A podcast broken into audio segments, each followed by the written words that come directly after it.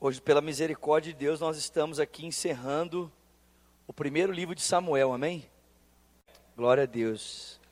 Estamos aqui fazendo uma exposição da vida de Davi, mas hoje, em especial, nós vamos dar uma pausa em Davi. Hoje nós vamos falar de Saul, porque o livro de Samuel termina com esse episódio trágico a respeito da vida de Saul. 1 Samuel capítulo 31, versículo 1 diz: E aconteceu que em combate com os filisteus, os israelitas foram colocados em fuga e muitos caíram mortos no monte Gilboa. Os filisteus perseguiram Saul e seus filhos e mataram Jonatas, Aminadab, Malquizua, filhos de Saul.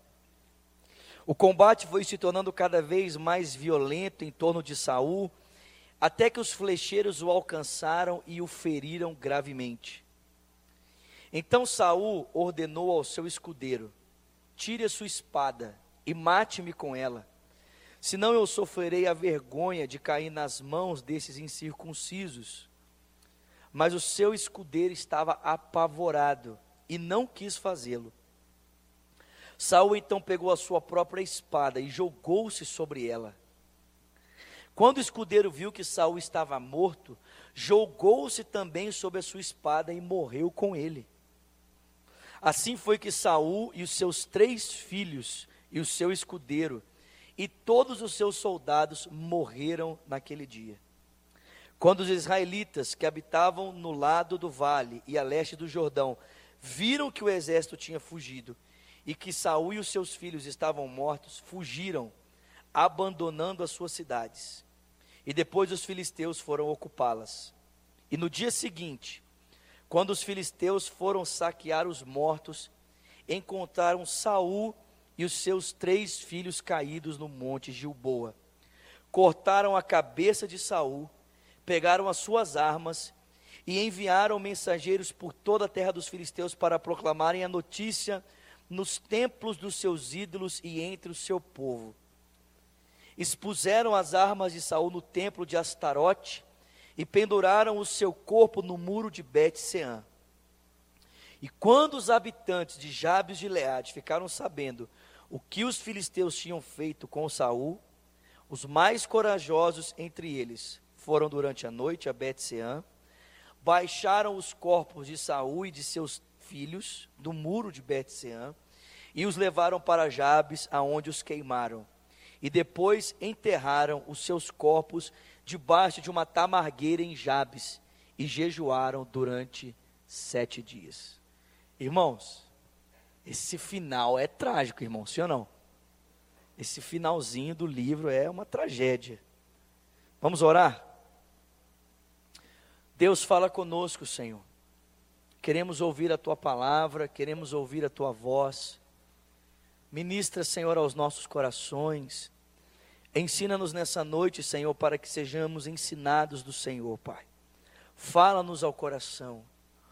Deus, que o teu Espírito nos ajude, Senhor, a entender a tua palavra. E mais uma vez, eu suplico, Senhor, pela tua misericórdia, ajuda-me, Senhor, a expor a tua palavra, Senhor, com fidelidade ao coração dos meus irmãos, Pai.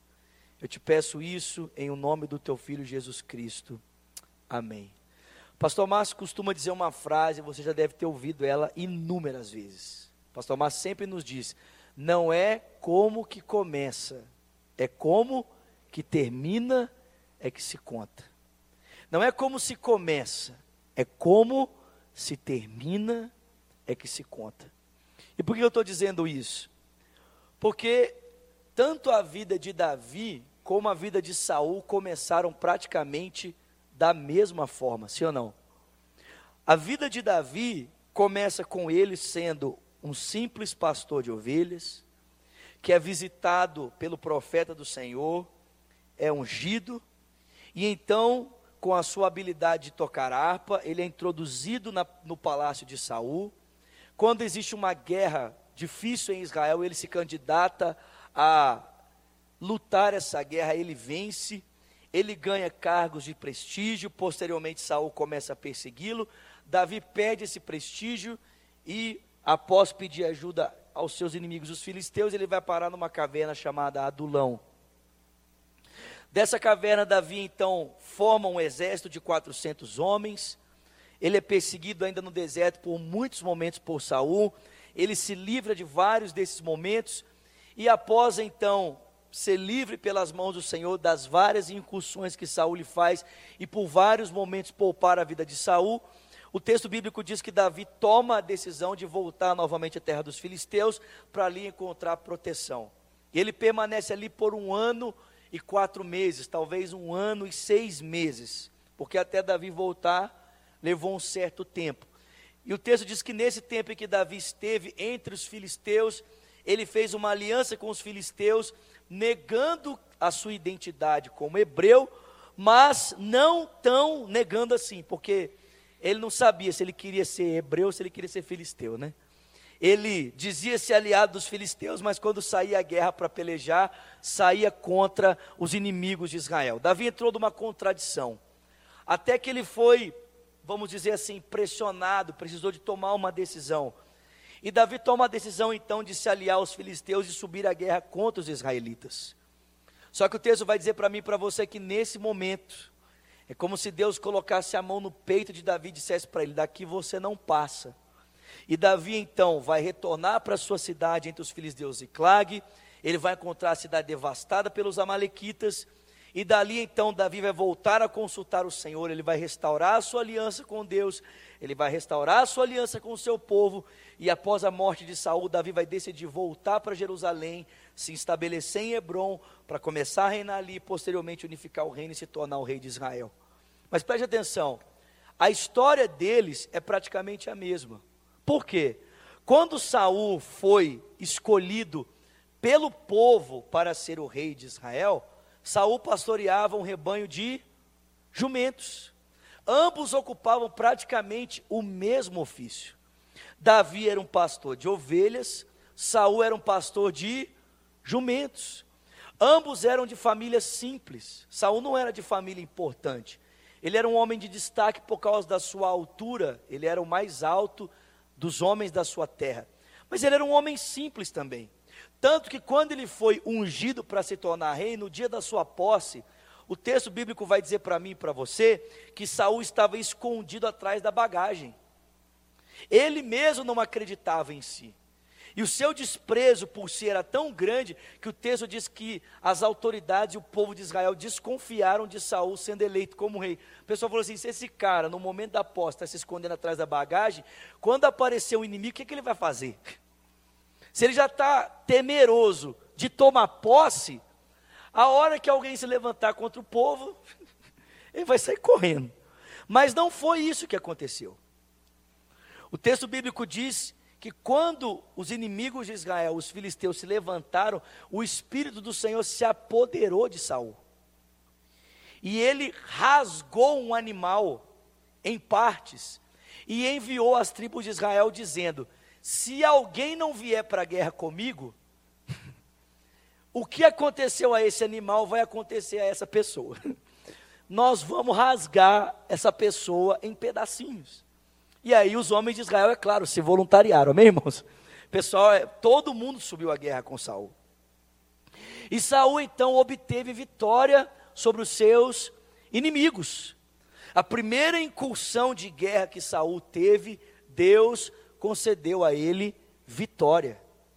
O texto bíblico diz que ele então se encontra novamente com Samuel, e Samuel fala para ele: Olha, meu filho, preste atenção, você vai sair daqui e você vai caminhar, e por sete dias eu vou colocar você em um, em um lugar em que você deve me esperar lá para oferecer um sacrifício. Você deve ir lá, fica lá, me espera lá, e lá você vai oferecer um sacrifício, você vai ter que esperar pela minha presença. E o texto sagrado diz que Saul vai para esse lugar, ele chega lá, e o pessoal começa a pressionar Saul. Porque o Samuel não chega. Ele venceu a guerra, está ali esperando o Samuel chegar, e o Samuel não chega, e o pessoal começa a pressionar. E aí? Vai oferecer o sacrifício ou não vai?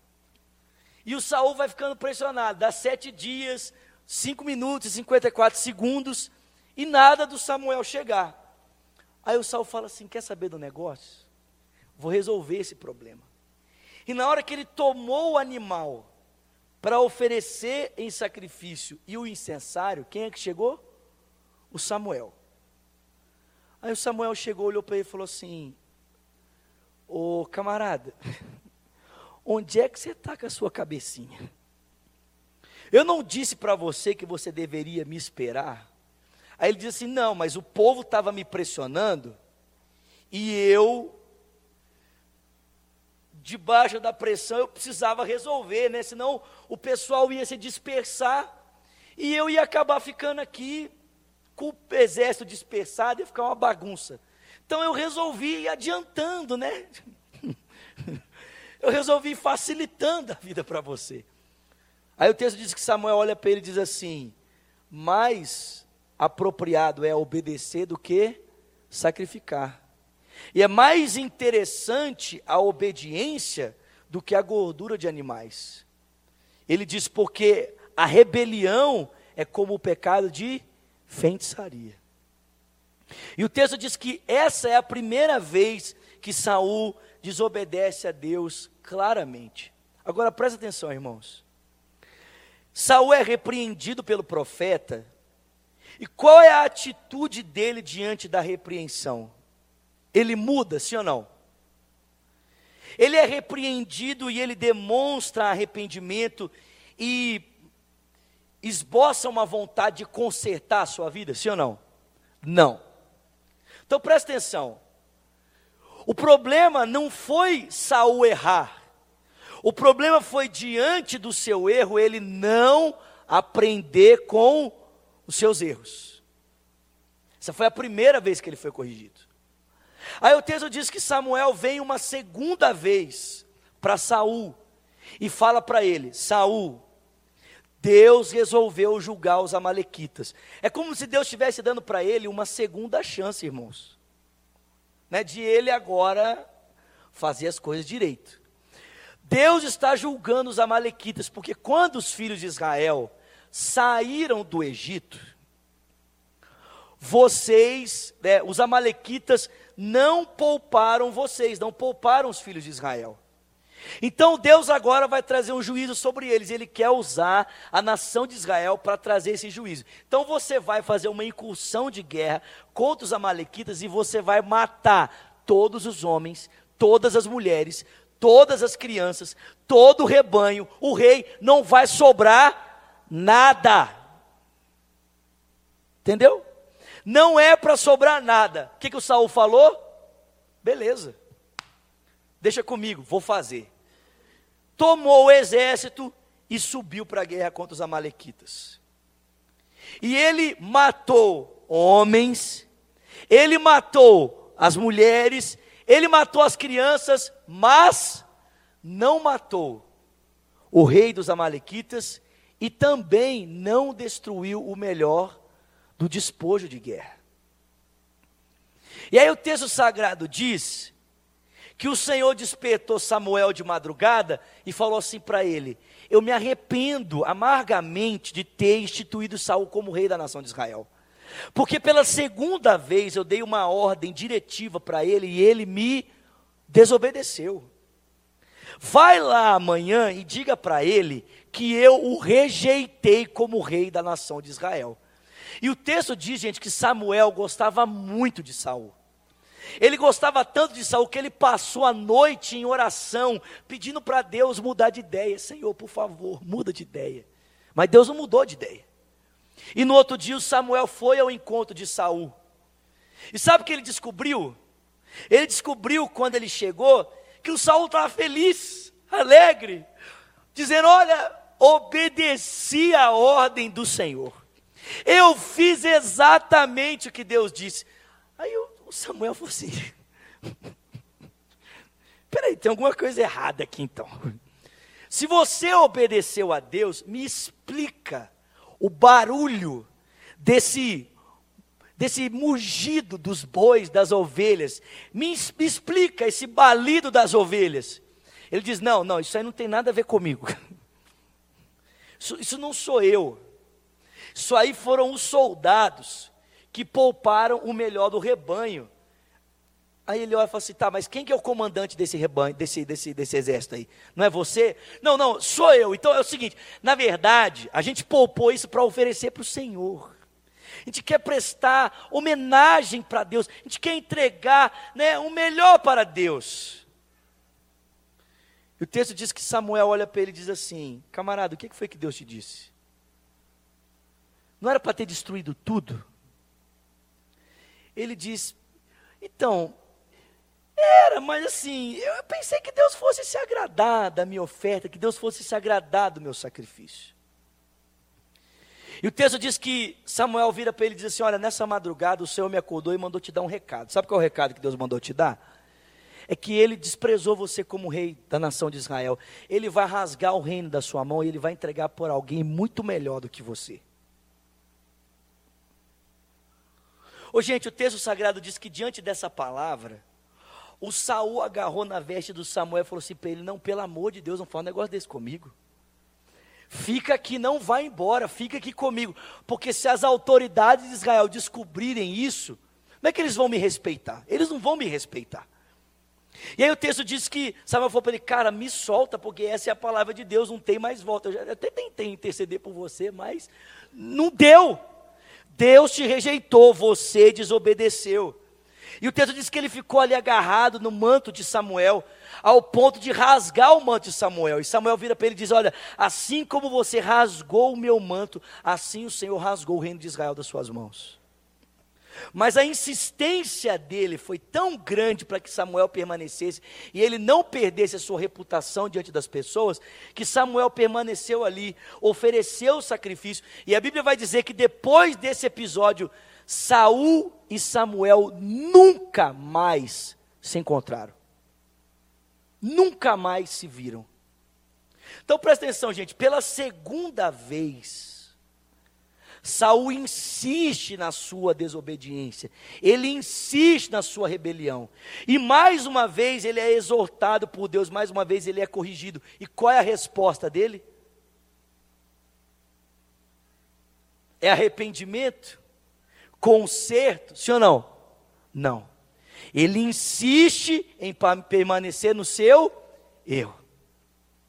Bom, você conhece a história, né?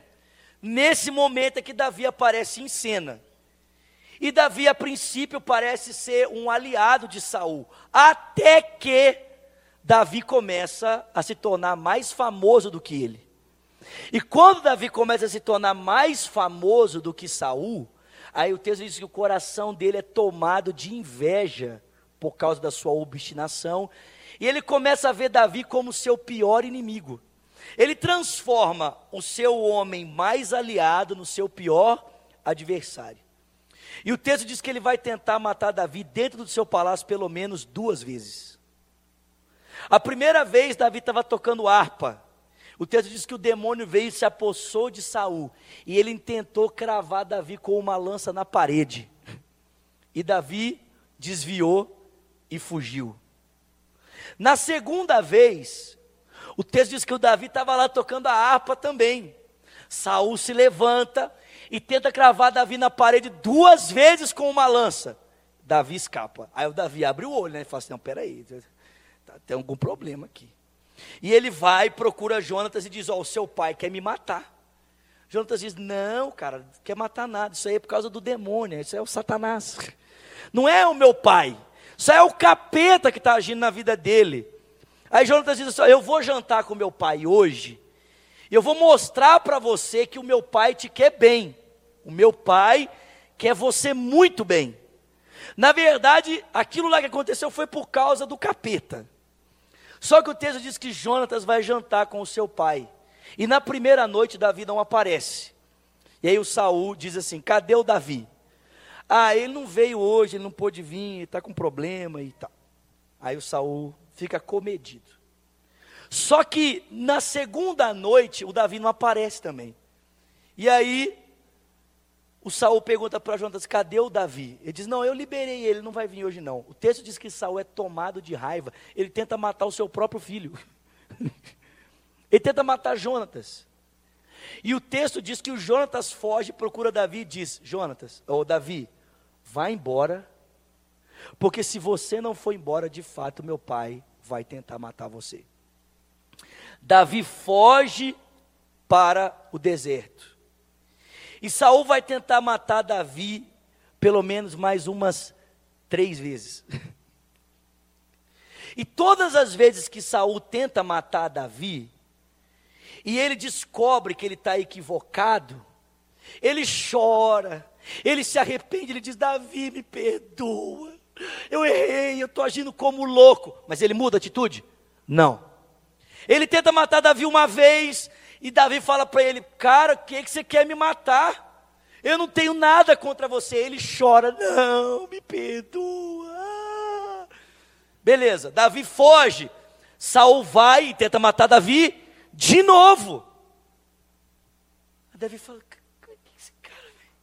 Aí Davi poupa a vida dele, e o Saul chora. Ah, meu Deus, Davi me perdoa. Me perdoa, eu não devia ter feito isso. Eu estou agindo como um tolo. Mas ele muda a atitude? Não. Na terceira vez, Davi poupa a vida dele. E ele permanece agindo da mesma forma. Presta atenção, gente. Ele tinha sido corrigido por Deus duas vezes. As circunstâncias da sua vida foram mostrando para ele a sua loucura, foram mostrando para ele a sua obstinação. Todas as vezes que ele se voltava contra Davi, ele percebia que estava errado, mas ele mudava? Não, ele continua, continuava obstinado. Até que chegou um ponto que Davi falou assim: Eu vou para a terra dos filisteus, e o texto diz que nesse momento Saul resolveu dar paz para Davi. Mas apesar de ter paz com Davi, ele não tinha paz com os seus inimigos. E o texto sagrado diz para mim e para você que os filisteus então se voltaram para atacar os israelitas. E aí Saul precisava de uma orientação de Deus, né?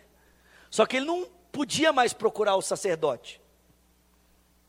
Samuel, a uma já tinha, tinha, tinha, tinha morrido. E ele havia matado todo o sacerdócio em, é, em, em, em, em Gidi, não. Ah, esqueci o nome da cidade. Ele havia matado todos os sacerdotes, só havia fugido Abimeleque, por quê? Porque eles haviam recebido Davi em um momento desse de guerra. E aí Deus não fala com Saul. Porque ele caminhou para um lugar tão distante de Deus que está impossível para ele ouvir a voz de Deus. Sabe o que ele decide? Sabe qual é a decisão dele? A decisão de Saul é a seguinte: vou procurar uma feiticeira. Vou procurar uma cartomante. E aí a cartomante, né, tira sorte. e aí eu vou saber o que é que, o que, é que Deus quer. O que, é que tem que fazer. E o texto diz que ele vai lá atrás dessa mulher, dessa feiticeira, que era uma enganadora, né, claro. E o texto diz que ele chegou e falou assim para a mulher: Ô, Fulana, eu estou precisando de uma palavrinha aí com um ciclano. é mesmo? É, estou precisando de uma direção. Aí a moça falou assim: Ó, aqui em Israel foi proibido a gente consultar os mortos. Disse, não, não pode consultar, não tem problema não. Vai por mim. Eu te garanto, vai dar tudo certo. E o texto diz, gente, que a cartomante, ela, ela, ela se propôs a obedecer, mas ela mesma foi surpreendida. Porque o texto diz que antes dela começar o. Quem é que apareceu? O texto diz que Samuel apareceu. E, gente, presta atenção, era Samuel mesmo, tá? Não era um demônio, não. Era Samuel. Foi Samuel que, que apareceu aqui. E presta atenção, Samuel só apareceu porque Deus permitiu para que Saul fosse sentenciado de morte. Porque depois desse episódio, a vida de Saul caminhou em direção ao quê? Ao seu próprio suicídio. Então, tem gente que fala assim: não, mas esse texto aqui dá base para as pessoas consultarem os mortos. Dá, desde que você arque as consequências disso depois. Né? Consulta os mortos e receba o juízo de Deus. Amém? Como Saul, que consultou os mortos, Deus permitiu para quê? Para que ele recebesse juízo. E o texto diz que Samuel apareceu para ele e falou assim: Ô camarada, eu já estava lá na vida boa. O que é que você quer? Eu já não te falei que Deus rasgou o reino da sua mão? Eu já não te falei que você não vai ser mais rei sobre Israel? Presta atenção, você vai subir para a guerra. E você vai morrer. E não vai morrer sozinho, não. Você vai morrer com todos os seus filhos, porque hoje Deus vai julgar você. E o texto bíblico diz para mim e para você que Saul, diante dessa palavra, ele perdeu as forças. Presta atenção, gente, presta atenção. Ele perdeu as forças. A cartomante precisou acudir ele. A cartomante precisou dizer para ele: come, pelo amor de Deus, senão você vai morrer. Antes da hora.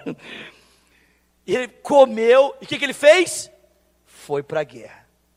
Presta atenção, gente. O camarada em nenhum momento falou assim: pelo amor, Deus tenha misericórdia da minha vida. Ele continua obstinado. Deus falou para ele: Você vai morrer.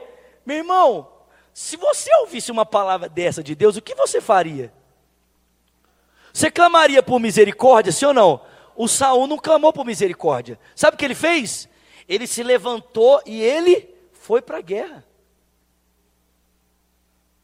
O coração dele era tão obstinado que ele ouviu Deus falar para ele: Você vai morrer hoje. Sabe o que ele fez? Então eu vou para a guerra. E foi para a guerra e levou os três filhos dele. E lá na guerra, ele viu os três filhos serem mortos diante dele. E ele chegou num ponto que ele estava tão encurralado que ele viu que ele não, não teria escapatória, que ele virou para o seu escudeiro e falou assim: pega a sua espada e me mata. O escudeiro falou assim: como que eu vou te matar? Eu não tenho coragem de matar você. O texto diz, gente, presta atenção, que por causa da sua obstinação, Saul pulou em cima da sua espada e cometeu suicídio. Presta atenção, a vida de Davi e a vida de Saul começaram do mesmo jeito. Por que elas terminaram de maneiras diferentes? Eu vou dizer para você. Primeiro, quer saber? A vida deles começou da mesma forma. Ambos foram ungidos por Deus, ambos receberam uma palavra de Deus. Ambos poderiam ter construído vidas bonitas. Por que a vida de Davi é uma vida bonita e a vida de Saul é uma vida que caminha para desgaste? Em primeiro lugar, primeiro lugar, porque Saul não foi capaz de aprender com seus erros. Saul não foi capaz de aprender com a sua própria história. Presta atenção, gente. Davi errava, sim ou não? Sim ou não? Davi era perfeito? Não. Davi errava. Mas qual a diferença de Saul para Davi? É que Davi se arrependia. O cara errava, Deus vinha e corrigia, e Davi se arrependia. Saul era obstinado. E a obstinação dele era tão grande, tão grande, que mesmo sendo corrigido por Deus e passando por várias situações, Saul não se arrependia. Presta atenção, gente. Saul não cometeu suicídio da noite para o dia. A tragédia dele foi sendo marcada de pequenos erros que terminou numa atrocidade. Porque Saul não se arrependeu.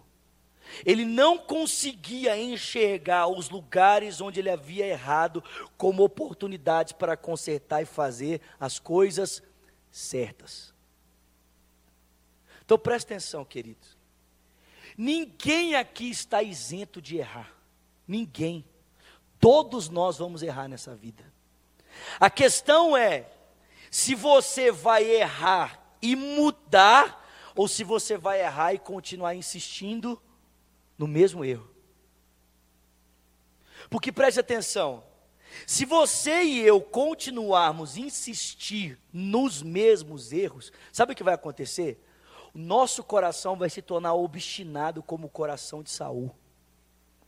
E nós vamos caminhar para um lugar tão longe de Deus que daqui a pouco vai ser difícil ouvir o que Deus tem para dizer a respeito do nosso próximo passo. Agora, se ficar difícil para mim e para você ouvir a voz de Deus para decidirmos o nosso próximo passo, como é que nós vamos alcançar lugar de arrependimento, irmão? Então o problema não é errar.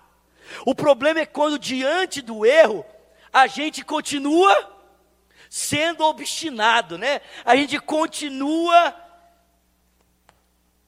duro, inflexível, resistente. Eu não sei se você, você já, você já deve ter lido, né? Em, em Atos capítulo 9, quando Jesus aparece para Saulo, Jesus fala assim para ele: Saulo, Saulo, porque tu me persegues? Dura coisa é para te recalcitrares contra os aguilhões. O aguilhão, acho que eu já, já falei isso aqui, era um instrumento usado para amansar cavalo bravo. Então você pegava um animal selvagem, você colocava o aguilhão sobre ele, que era tipo de um um negócio, né? Tipo de uma cela. Só que você pegava esse animal bravo e colocava ele junto com o manso. Então colocava os dois juntos. E aí, à medida que o bravo caminhava com o manso, ele ia se machucando, né? Porque na braveza dele ele ficava se debatendo e o manso estava lá quietinho. Ambos se machucavam. Só que chegava uma hora que o bravo ia amansando. Por quê? Porque ele parava de cansar de se machucar e ele ia amansando, amansando, até que ele se conformava ao jugo do cavalo manso. Jesus falou assim para Paulo: Você é um animal selvagem. E eu estou tentando domar você. Eu estou tentando colocar você no eixo, mas você tem resistido. Hoje você consegue entender isso? Que Deus pode tentar nos encaixar nos seus caminhos e a gente ficar sendo obstinado e lutando contra Deus e se machucando por causa disso? O Saul foi ficando obstinado, eu acho assim, se ele tivesse arrependido na primeira, meu irmão, ele não teria caminhado para esse final trágico.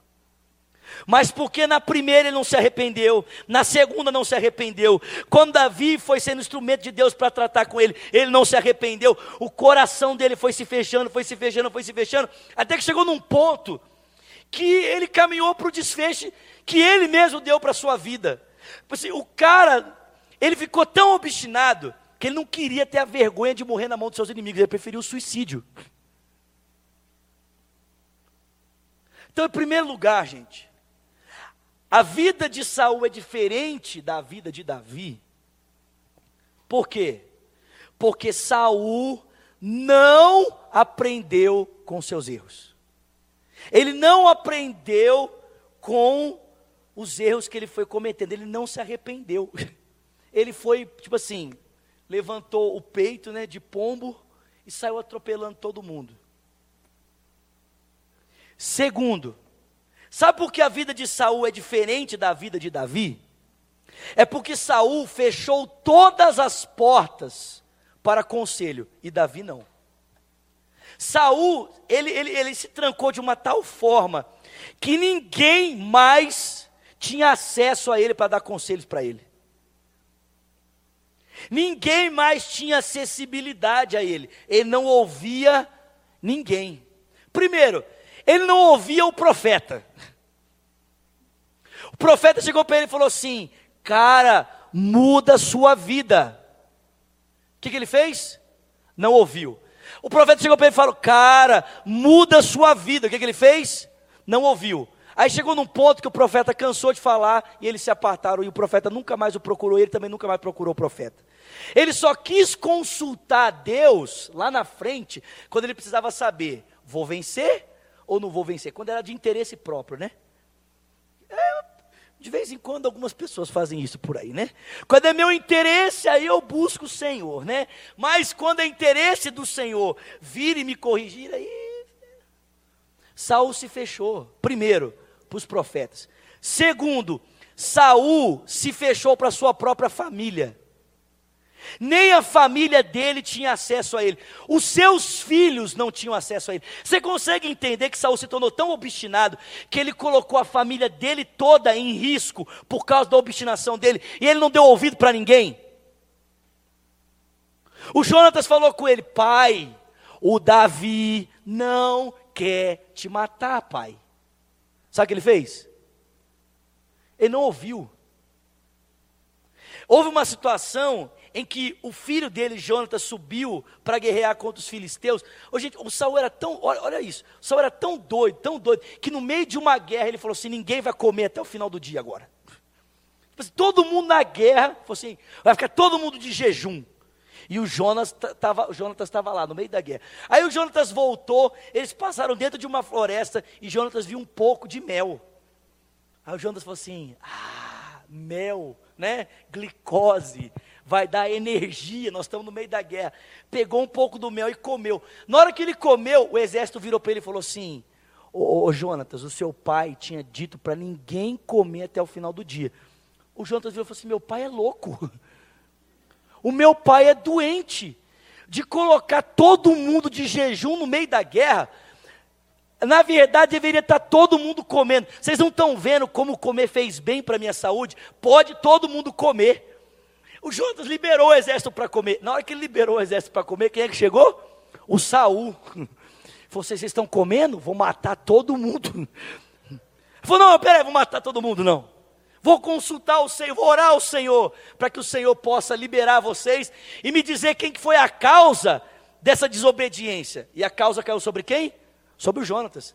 Ô gente, o Saul ia matar o filho dele. Ele pegou a espada e falou assim: Você vai morrer, Jonatas. O texto diz que o exército se levantou e falou assim: Saul, para de cometer loucura, cara. Você não está vendo que Deus usou o seu filho para restaurar nossa força e para nos dar um grande livramento, e você vai matar ele? O Saul se fechou para o profeta. O Saul se fechou para a sua família. Ô gente, presta atenção. O cara, ele, ele não estava preocupado com nada. Ele deu Mical em casamento para Davi. E quando Davi fugiu, o que, que ele fez? Deu Mical em casamento para outro cara. Falou assim: ah, agora você vai casar com outro. O cara não tinha nada. Ele não ouvia ninguém. No final da sua vida, no final da sua vida, por não dar ouvidos à sua família, por não dar ouvidos aos seus filhos, por não dar ouvidos aos profetas, por não dar ouvidos a Davi, que disse a ele várias vezes: Eu não tenho nada com você, eu não tenho nada contra você, eu sou leal a você. Ele terminou sozinho, de frente de um exército inimigo. E sabe qual foi a sua única opção? Qual foi? O suicídio. Davi ouvia as pessoas, irmão. Sim ou não? Davi ouvia as pessoas à sua volta. É verdade que lá na frente ele também depois pisou no tomate, mas mas Davi ouvia os seus homens. Davi ouvia o profeta, o profeta chegava para ele e dizia para ele: Davi, faça isso, e ele obedecia. Ele ouvia os homens à sua volta. Ele ouvia a sua família, ele ouvia o seu pai, ele honrava o seu pai. A diferença de Davi para Saul é simples. Saul não aprendia com seus erros, Davi aprendia com seus erros. Saul se fechou para a correção, ele não ouvia ninguém. Davi sempre manteve pessoas perto dele que poderiam corrigi-lo.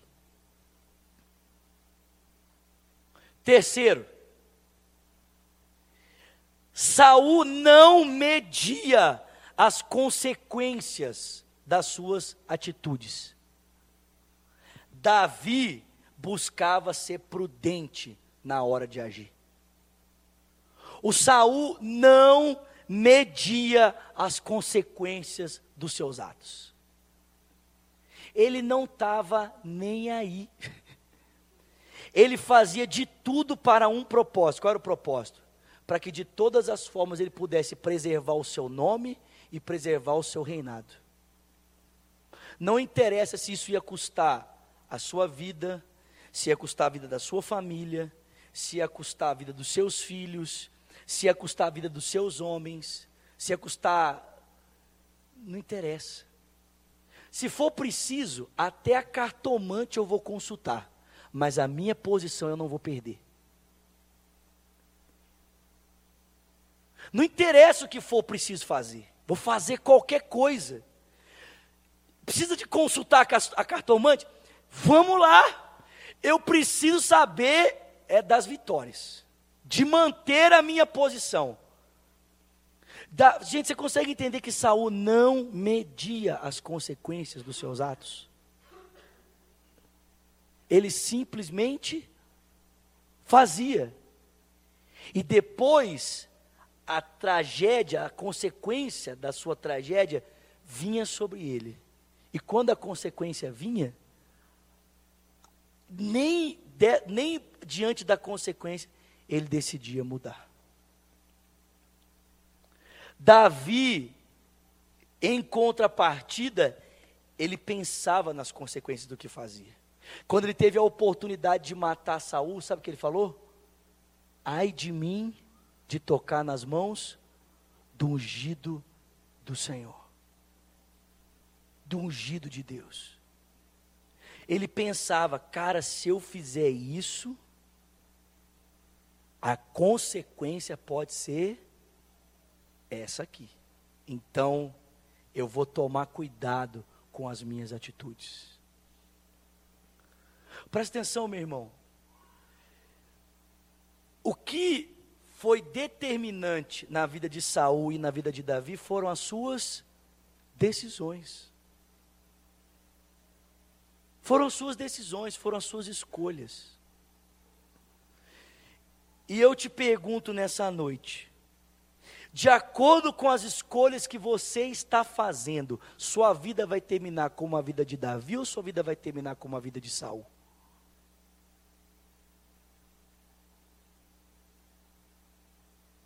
Baseado nas escolhas que você tem feito, como vai terminar a sua vida? Porque presta atenção, aqui todo mundo é igual. Tem diferença nenhuma, né? Todo mundo é ser humano, todo mundo tem Cristo na vida, todo mundo ama Jesus. Mas por que, que a vida de uns cristãos é de uma forma e a vida de outros cristãos é de outra forma? Por que, que uns parece que têm caminhado em direção ao progresso e outros têm caminhado em direção à destruição? É porque a culpa é de Deus? Sim ou não? Sim ou não, gente? Não. A culpa é de quem? Das nossas escolhas. São as nossas escolhas que apontam o caminho para onde nós estamos indo.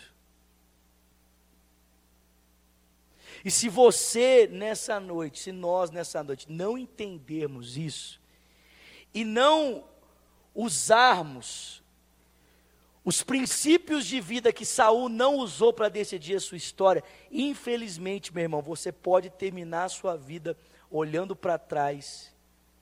E ao invés de você levar com você um legado de transformação, você pode levar com você um legado de destruição.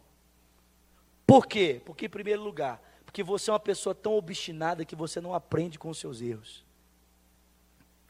Você é uma pessoa, você se torna uma pessoa tão obstinada que você se fecha ao conselho das pessoas, ninguém tem mais acesso a você. E terceiro, você se torna uma pessoa tão obstinada que você não mede a consequência dos seus atos, você simplesmente faz. E depois é que você vai levar em conta o estrago que você fez porque você não mede a consequência do que faz. Essa foi a grande diferença entre Saul e Davi. Não foi a unção, não foi a profecia, não foi o mesmo Deus. Não, não foi. Os dois tinham a mesma palavra, a mesma unção, o mesmo Deus, né? Tinham o mesmo sacerdote. Tudo, tá, tudo igual. Né? Ambos eram de família simples, ambos começaram como pastor de ovelhas, mas um terminou sendo a referência e o outro terminou sendo a referência da desgraça. Por quê? Escolhas escolhas. Quais têm sido as nossas escolhas? Como é que nós temos decidido a nossa vida? Saul ficou cego, irmãos, e a sua cegueira roubou dele a sensatez para pensar, para decidir, para construir uma vida melhor. Eu quero só terminar dizendo algo para você aqui. Só para você ter ideia, tá? Por causa por causa das más escolhas de Saul, por ele não ter aprendido com seus erros, por ele ter se fechado para a opinião de outras pessoas, por ele não medir as consequências, Primeiro lugar, presta atenção. Saul comprometeu a história da sua família. Escuta aqui. Ele não comprometeu a história dele apenas, ele comprometeu a história da sua família toda. Porque até depois da morte dele, os seus filhos que ficaram vivos tiveram que arcar com a responsabilidade das suas más escolhas. O filho vivo de Saul, o único que ficou vivo, ele tinha, ele tinha quatro filhos homens e duas filhas mulheres. O único que ficou vivo, Isbosete, que assumiu o trono, foi morto por homens da sua própria confiança.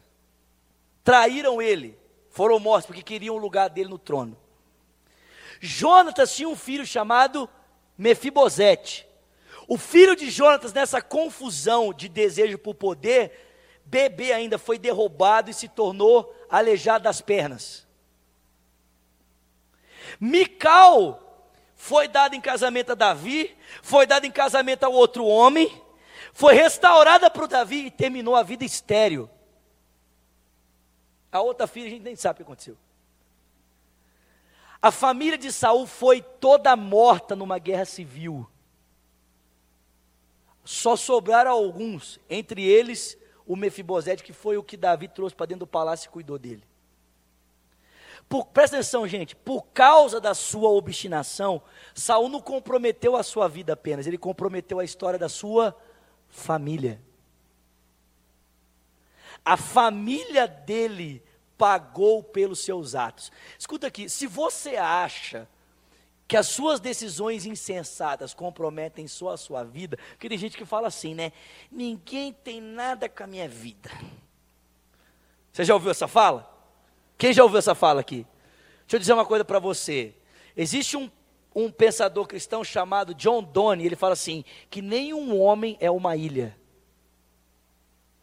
Nenhum homem é uma ilha. Ou seja, as decisões que você toma, elas refletem diretamente na vida de outras pessoas. Sim ou não? Principalmente das pessoas dentro da sua casa. Presta atenção, gente, porque Saul, porque Saul tomou decisões tolas, ele comprometeu a sua família.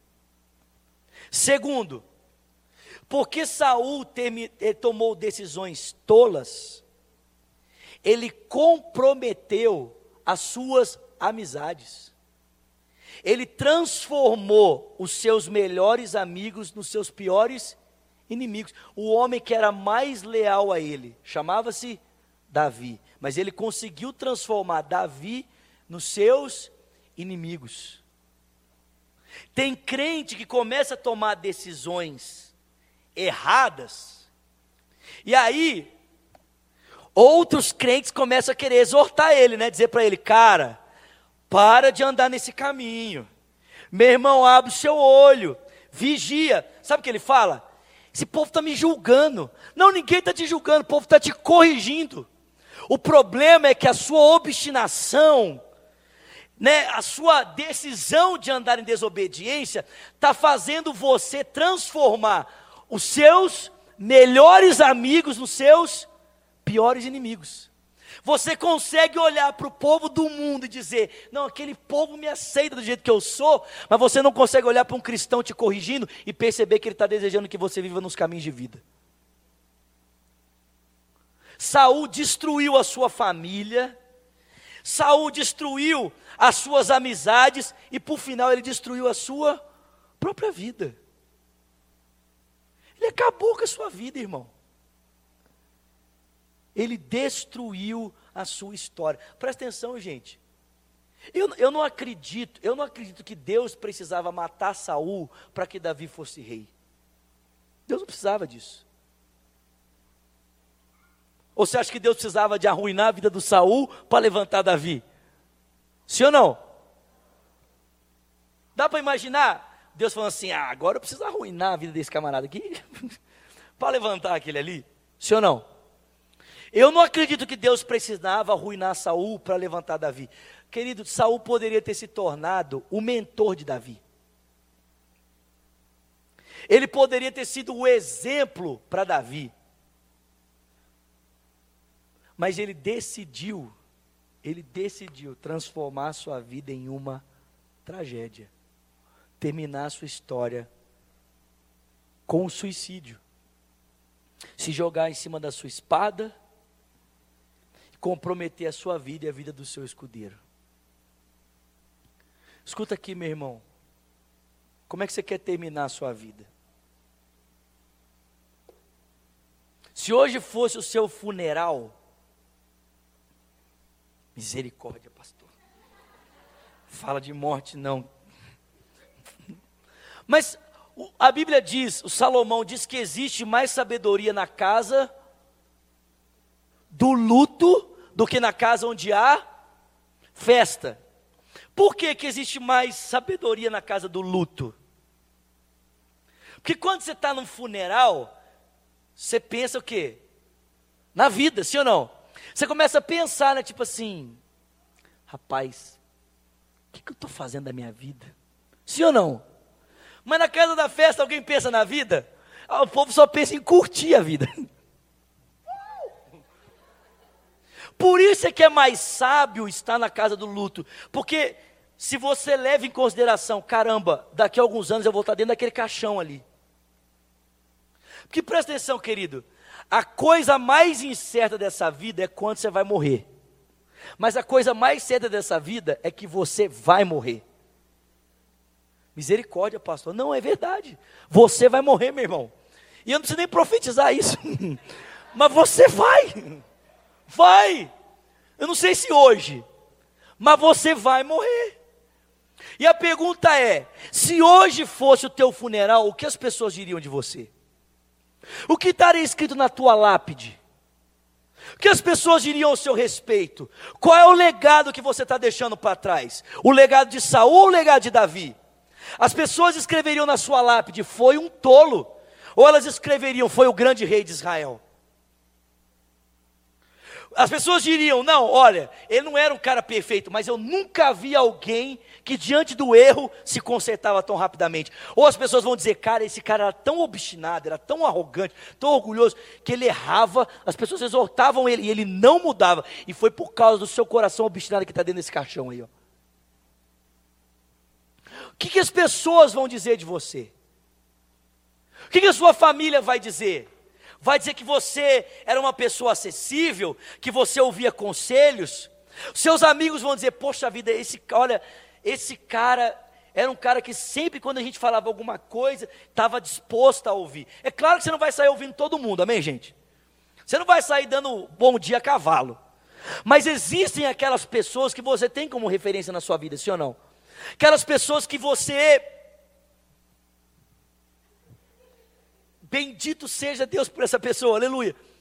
O problema é quando você começa a romper com essas pessoas e ninguém tem mais acesso a você, porque você está decidido em caminhar em desobediência. O que, que as pessoas vão dizer? Que você era acessível ou que você era descontrolado? Que você era um cara. Não, o cara não ouve ninguém que, que as pessoas vão dizer? Que você era prudente?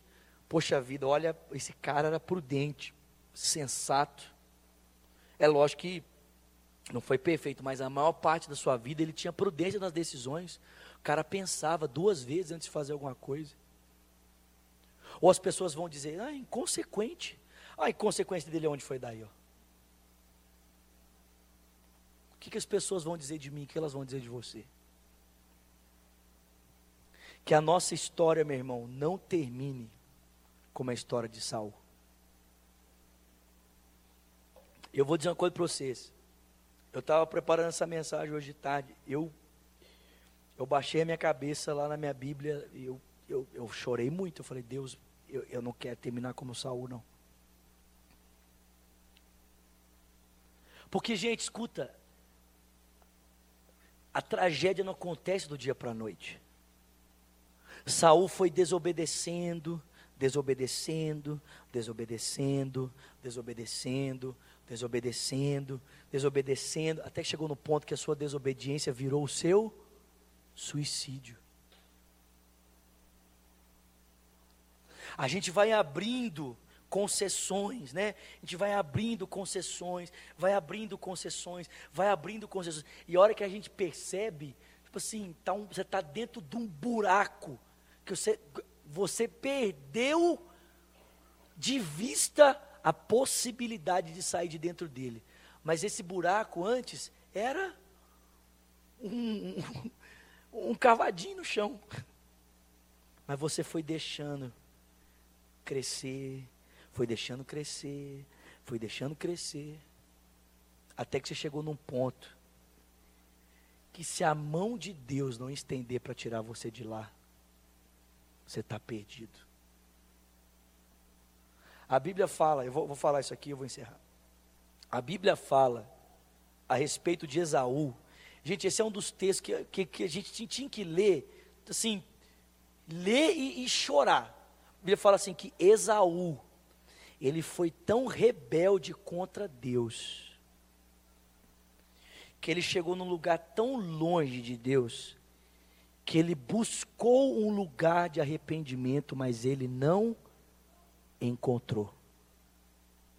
Você consegue imaginar isso? Você está lá orando, dizendo: Deus, quebra o meu coração a respeito desse pecado, Senhor. Deus muda a minha vida, mas o seu coração não se entristece mais. Você não sente mais dor, você não sente mais peso. Você peca e você se tornou tão é, insensível em relação àquele erro que você não se entristece mais. Às vezes até fala assim, né? Ai meu Deus, estou fazendo isso de novo, que absurdo. Ah! E dá uma semana fazer de novo. No outro dia, Dez segundos depois, assim era o Saul. O cara tentava matar Davi, não conseguia. Me perdoa, Davi, me perdoa. Puxava a espada, vou tentar de novo. Misericórdia, irmão. Muito simples, querido. Três, três razões porque a vida de Saul foi diferente da vida de Davi. Primeiro, porque Davi aprendia com seus erros. Segundo, porque Davi ouvia as pessoas. E terceiro, porque ele não era inconsequente. Por que, que Saul terminou assim? Porque não aprendia com os erros, porque não dava ouvido em ninguém, porque era inconsequente. Não é como começa, querido. É como termina que se conta. Como você vai terminar a sua vida. Só que o seu futuro você está construindo hoje. O que você vai colher amanhã, você está plantando agora. E o Paulo diz, né? Não, não, não pense você que você pode zombar de Deus. Paulo diz: aquilo que o homem semear, isso também ceifará. Fica de pé no seu lugar. Eu sei que a mensagem é dura, amém? Mas não tem como ter uma mensagem de paz, assim, né? Num texto desse, irmão. Não dá para você ler o suicídio do Saul e falar assim, então, irmãos, que bênção, não é? Glória a Deus, louvado seja o Senhor. Que vida brilhante. Não dá. Você lê e fala assim, gente, como assim? Tipo Sansão, né? Foi indo, foi indo, foi indo, foi indo, até que terminou com seus dois olhos vazados, no meio dos seus inimigos, sendo usado de palhaço. E aí ele segura duas pilastras e fala: Deus, para mim ficar aqui, é melhor, é melhor morrer. Me dá força uma última vez, e eu vou resolver a minha vida aqui, já vou resolver o problema de muita gente também.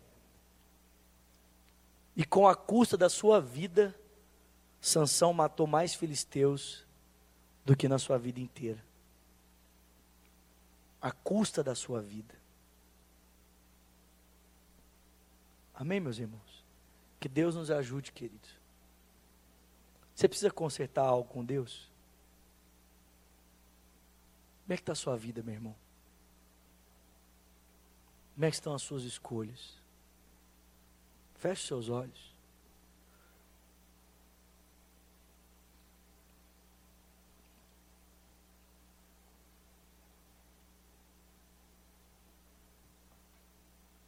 Talvez você esteja decidido, né, em caminhar em desobediência em uma área da sua vida. Você não ouve mais conselho. Você se fechou para ouvir a correção de alguém.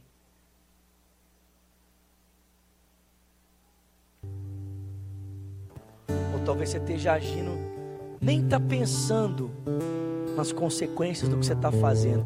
Meu irmão, tem consequências. Existe consequências. Você pode estar colocando em risco a sua família. Talvez você é, você é pai de família, você é esposa. Suas, suas atitudes têm consequências para o seu casamento, tem consequências para os seus filhos, tem consequência para a igreja. Querido, presta atenção. O Saul terminou a vida dele com as armaduras de dentro do templo do Deus filisteu Astarote, o nome de Deus sendo envergonhado por causa de um homem que fez da vida dele uma vergonha.